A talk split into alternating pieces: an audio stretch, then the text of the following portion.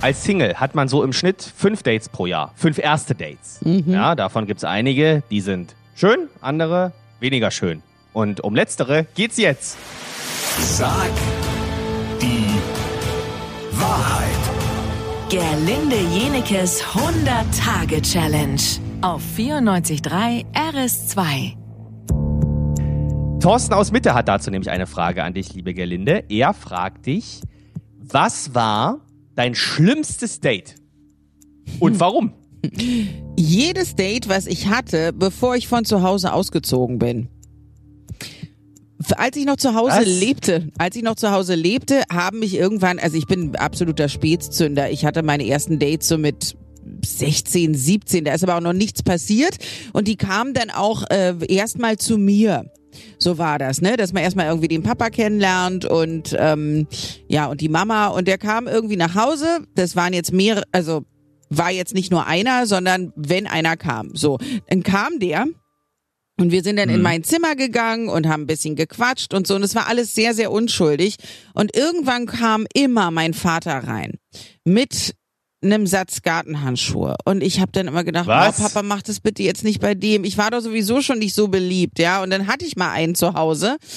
Und dann sagte er zu dem Typen, wie heißt denn du? Kai. Mitkommen. Und der dachte, was passiert denn jetzt? Und dann sind wir in den Garten gegangen und da hing an so einer alten Birke ein ganz langes Seil. Und dann musste der Typ an diesem Seil hochklettern und wenn der das geschafft hat, dann fand mein Vater ihn ganz gut und er durfte wiederkommen. Wenn nicht, war er einfach nur eine nicht dein Lusche. Ernst. Ja. Ist nicht Und- dein Ernst. Ja, und er hat es so lange gemacht, bis ich 25 war. Immer wenn ich einen Typ mit nach Hause gebracht habe, musste der den Baum hochklettern. Ja, und wie war das? Haben die Typen das alle gemacht? Haben die Ja, das die- geschafft oder haben die gesagt, nee, Es- ist mir zu blöd? Es hat keiner geschafft, aber sie haben es alle gemacht aus Angst, weil mein Vater ein ziemlich ernstes Gesicht machen kann, wenn er es will. Und, ähm, und vor allen Dingen, was hat dein Vater daraus gelernt, wenn der Typ das geschafft hat oder nicht? Naja, ist offensichtlich, ja, weiß ich nicht. Da frage ich mich auch. Wer, wer war beeindruckt? Und hat gesagt, wenn so. einer einen Baum hochkommt, dann ist das wohl der Richtige für meine Tochter. Vielleicht, weil er schon wusste, dass sie mir irgendwann alle weglaufen.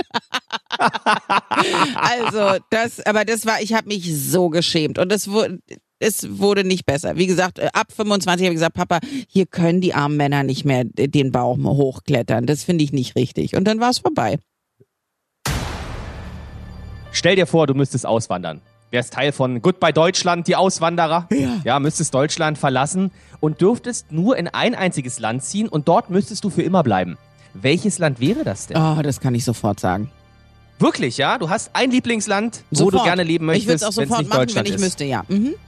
Hm, Okay. Wollen wir hören. Morgen früh um 10 nach 8. Sag die Wahrheit. Gerlinde Jenekes 100-Tage-Challenge auf 94.3 RS2.